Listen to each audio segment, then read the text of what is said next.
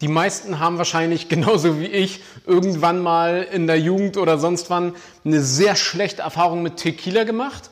Und ich erkläre dir aber in dieser Folge, dass durchaus nicht jeder Tequila eben so scheiße ist und nicht so ein Fusel ist und erkläre dir der, da eben die Unterschiede, was Qualitätstequila ausmacht und eben den Sauftequila eben ausmacht. Wir fangen aber ganz am Anfang an. Überhaupt, wie wird Tequila ausgesprochen? Es ist nur ein L, daher wird es nicht Tequila ausgesprochen, wie es gerne mal gesagt wird, sondern es ist Tequila. So, schon mal vorweg. Und Tequila bedeutet so viel wie ja, Platz, an dem Arbeit geschaffen wird. Und Tequila war eben auch immer eine Arbeiterspiritose, ein Arbeiterschnaps, was dem aber nicht gerecht wird, weil es eben eine sehr hochwertige Spiritose ist, die in der Produktion eben auch extrem teuer ist tatsächlich. Und Tequila ist eine sehr stolze Spirituose und die Mexikaner sind eben auch sehr stolz auf ihren Tequila, auch völlig zu Recht. Und es ist eben auch die erste eigenständige in Nordamerika produzierte Spirituose überhaupt. Also es ging schon 1521 los, ziemlich cool.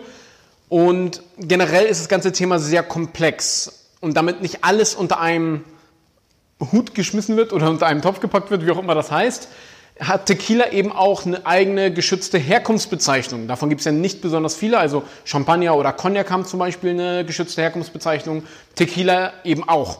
Und Tequila ist unter anderem ein Ort, also eine kleine Stadt, die Tequila heißt. Allerdings darf Tequila auch aus anderen Gegenden kommen. Wir haben hier jetzt mal eine Karte von Mexiko und hier die unterschiedlichen Gebiete. Ich spreche leider kein Spanisch, auch wenn ich es mir manchmal einbilde. Von daher verzeiht bitte meine Aussprache. Wir haben einmal das kleine Gebiet Nayarit, Nayarit. Dann die Hauptstadt grundsätzlich von der Tequila-Region ist, oh, scheiße, Guadalajara. Oh oh, hoffentlich hier verbannt mich hier jetzt keiner. Die mit Abstand der größte Teil, das heißt 90 Prozent des Tequilas kommt aus Jalisco. Dann haben wir noch Michoacán, Tamaulipas und Guanajuato. Scheiße. Bitte verzeiht meine sehr schlechte Aussprache. Für die, die das als Video schauen, habt ihr ja hier einmal die Namen aussprechen, fällt mir tatsächlich da sehr schwer. Und das ist eben die Region, wo die Agaven kultiviert werden dürfen, die dann eben zu Tequila verarbeitet werden dürfen. Es ist aber eben ja, also auch die Regionen haben sehr große Unterschiede. Also die Agave reagiert nämlich sehr sensibel auf den Boden und nimmt anhand des Bodens eben einen unterschiedlichen Charakter und einen unterschiedlichen Geschmack auch wirklich auf.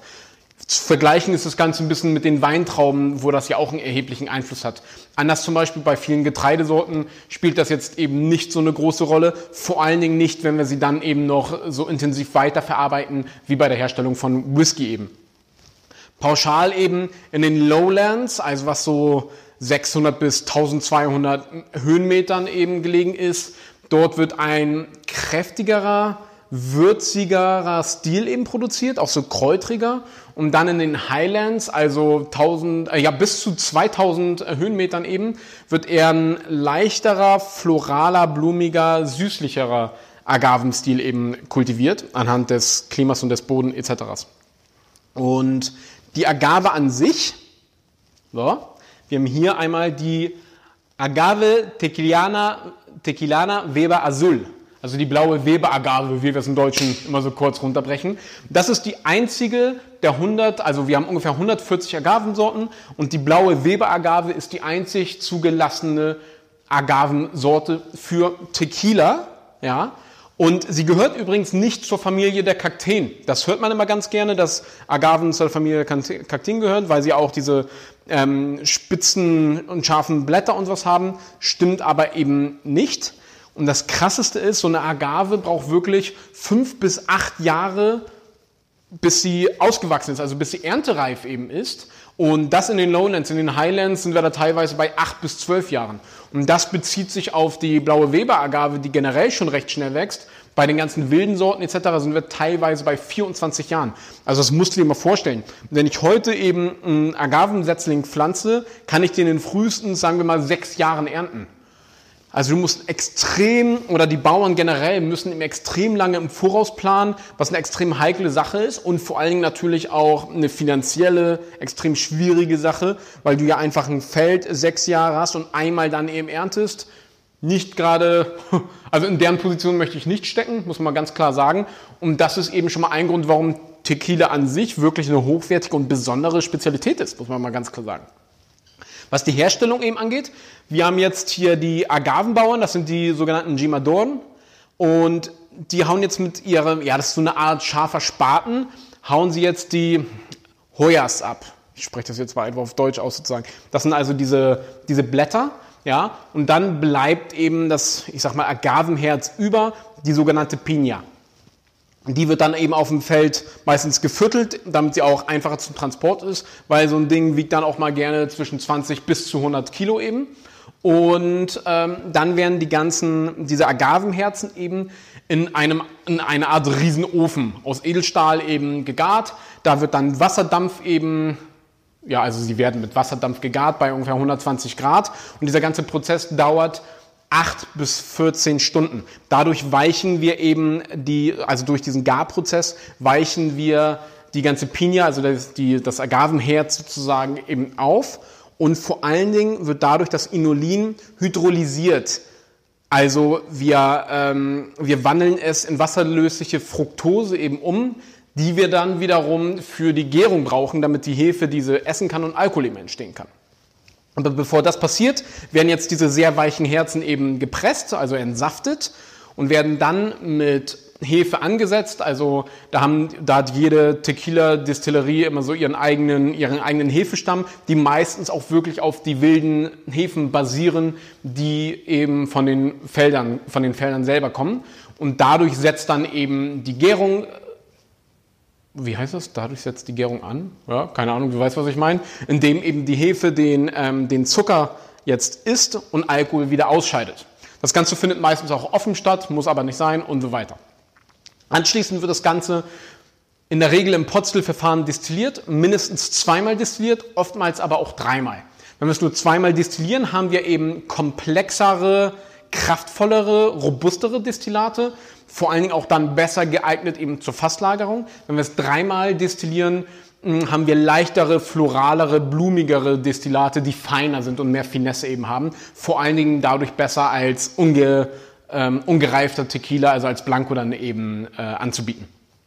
Und anschließend kommen wir dann noch zur Lagerung, also die, die, unterschiedlichen Qualifikationen. Wenn wir Blanco oder Silver haben, ist es ein ungelagertes Destillat, was oftmals trotzdem ein paar Tage eben ruhen darf, in Tanks, in Tonkrügen, was auch immer.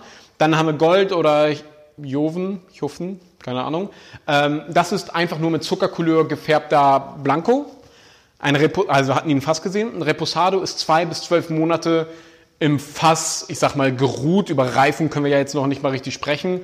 Añejo zwölf Monate bis drei Jahre, also mindestens zwölf Monate. Und extra Añejo haben wir mindestens drei Jahre im Fass.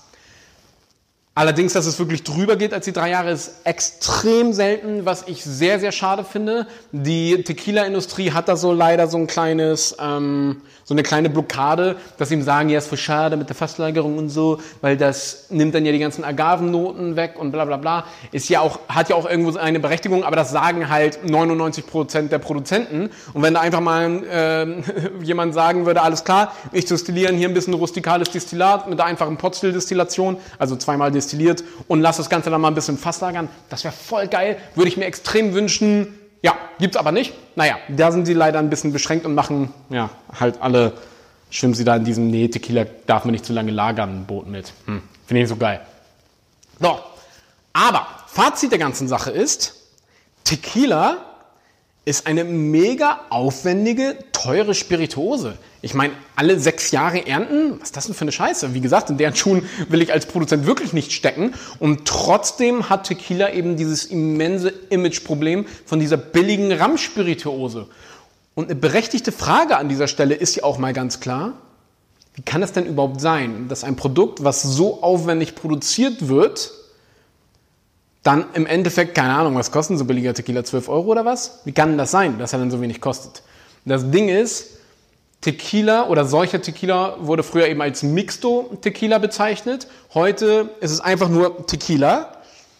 Muss nur, also der Zucker, der zur Gärung benötigt wird, muss eben nur zu 51 Prozent von der Agave stammen. Und der Rest kann eben aufgezuckert werden aber vor der Gärung, damit die Hefe eben diesen Zucker verwerten kann und daraus eben Alkohol entsteht. Das heißt, 49 Prozent dürfen durch Zuckerrohr oder sonstiges angereichert werden. Und dadurch haben wir natürlich aus einer so einer Agavepflanze quasi die doppelte Ausbeute, wodurch das Ganze natürlich deutlich kommerzieller und billiger zu produzieren ist.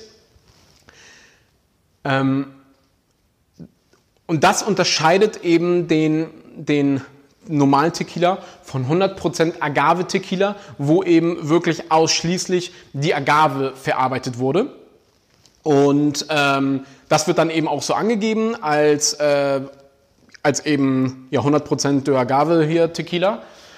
Und das macht tatsächlich nur 10% vom gesamten Marktanteil in Form von Litern aus. Also ist nach wie vor eine ganz kleine Nische. In Deutschland zum Glück haben sich, hat sich der 100% Agave Tequila mittlerweile sehr gut durchgesetzt und wird gerade in den High-Quality-Bars kann ich schon fast sagen, ausschließlich nur noch eben ausgeschenkt. Und ach ja, noch ganz wichtig, viele denken immer, dass dieser Mixed Tequila, also der normale Tequila, ähm, aufgesprittet wurde. Das heißt, dass wir 51% Tequilanteil haben und dann 49% Neutralalkohol.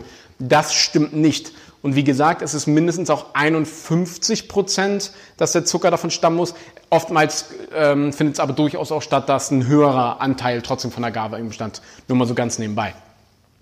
Und was dieses ganze Agaventhema angeht, wir Agavenbrände beziehen wir immer auf Tequila. Da gibt's aber noch deutlich mehr sehr spannende Geschichten. Vor allen Dingen eben der Mezcal, der auch eben aus Mexiko kommt oder aus Mexiko, ja, wo wir einfach nochmal ganz andere Vielfalt haben. Und abgesehen davon übrigens gibt's noch so schöne Dinge wie Cucuy aus Venezuela und so weiter. Auch ein sehr geiles Thema. In Europa aber bisher noch nicht wirklich erhältlich. Na, ist natürlich auch schwer mit einem kommunistischen Land. Und das heißt, unser nächstes Thema widmen wir uns dann Mescal. Wird geil, habe ich schon richtig Bock drauf. Das war's auch schon wieder für heute. Gesell dich bitte unbedingt mit in unsere Facebook-Gruppe, die Wagemut Taste Academy dazu und teile uns deine Meinung über Tequila eben mit. Fühlst du dich auch gerade angesprochen nach dem Motto, ja, ich bin definitiv einer der Kategorie, der damals eine sehr schlechte Erfahrung in einem Suff mit Tequila eben hatte und was sind da generell deine Herangehensweisen? Was hast du da Schönes für dich entdecken können? Mein Name ist Nikolaus Kröger von der Wagemut Taste Academy und ich wünsche dir noch einen geschmeidigen Tag. Ich danke dir.